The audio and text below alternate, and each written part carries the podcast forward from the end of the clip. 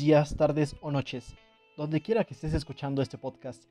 En esta ocasión te presentaremos el tema de salud y bienestar, así que acompáñame para que analicemos juntos uno de los 12 puntos de la Agenda 2030. Antes de la pandemia, se habían conseguido grandes avances en la mejora de la salud de millones de personas, aumentando la esperanza de vida y reduciendo algunas de las causas de muerte comunes asociadas con la mortalidad. Sin embargo, actualmente, el mundo se enfrenta a una crisis sanitaria mundial sin precedentes. La COVID-19 está propagando el sufrimiento humano, desestabilizando la economía mundial, cambiando drásticamente la vida de miles de personas alrededor del mundo. Las emergencias sanitarias como esta suponen un riesgo mundial y han han demostrado que la preparación es vital. La pandemia constituye un punto vital para la preparación para las emergencias sanitarias y la inversión en servicios públicos vitales del siglo XXI. A través de una financiación más eficiente de los sistemas sanitarios, un mayor saneamiento de higiene y un mayor acceso al personal médico, se podrían conseguir avances significativos a la hora de ayudar a salvar la vida de millones de personas. Ahora bien, centrándonos solamente en México, padecimientos tales como la diabetes, el cáncer, los padecimientos cardiovasculares, cerebrovasculares, la neumonía, enfermedades crónico-respiratorias, hipertensión y obesidad son las primeras causas de muerte. La Organización Mundial de la Salud ha señalado que México es la nación con mayor obesidad en el mundo, resaltando que uno de cada tres niños tiene sobrepeso u obesidad, y en la población adulta un 71% la padece.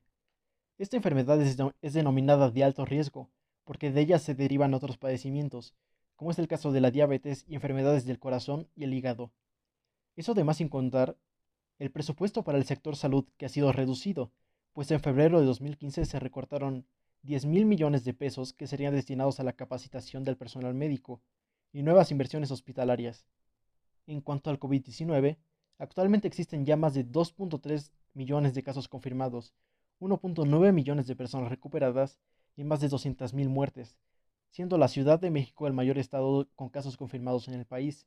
Sin embargo, aún así, el número de casos no es preciso, ya que cierto número de fallecimientos y pacientes con esta enfermedad no se presentan a las unidades médicas de atención por COVID y por consecuente no se contabilizan por la Secretaría de Salud.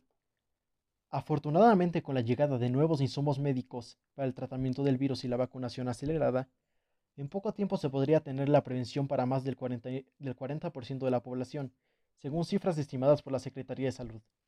Entre las medidas que se deberían tomar para mejorar la salud de los mexicanos se encuentran poner fin a las epidemias como el SIDA, la tuberculosis, la malaria, las enfermedades tropicales desatendidas, la hepatitis, las enfermedades transmitidas por el agua y otras enfermedades transmitibles.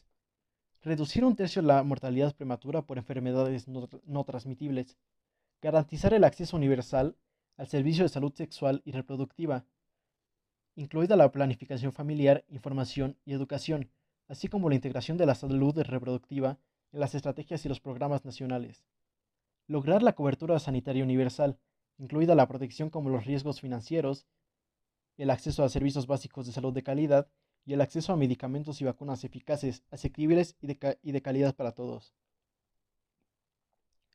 Apoyar la investigación y el desarrollo de vacunas y medicamentos contra las enfermedades transmitibles y no transmitibles que afectan principalmente a las comunidades en desarrollo, y facilitar el acceso a medicamentos y vacunas esenciales de, de conformidad con la declaración relativa al acuerdo sobre los aspectos de los derechos de propiedad intelectual relacionados con el comercio y la salud pública.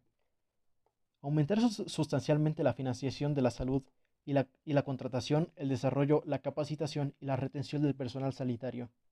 Ya para terminar, si bien las diversas tendencias médicas en el mundo podrían ofrecernos un panorama médico desolador, hay que tener esperanzas en la capacidad de la población y el gobierno para responder ante la pandemia y mejorar los servicios básicos. Esto es todo por mi parte. Gracias por sintonizar Otstan. Hasta la próxima.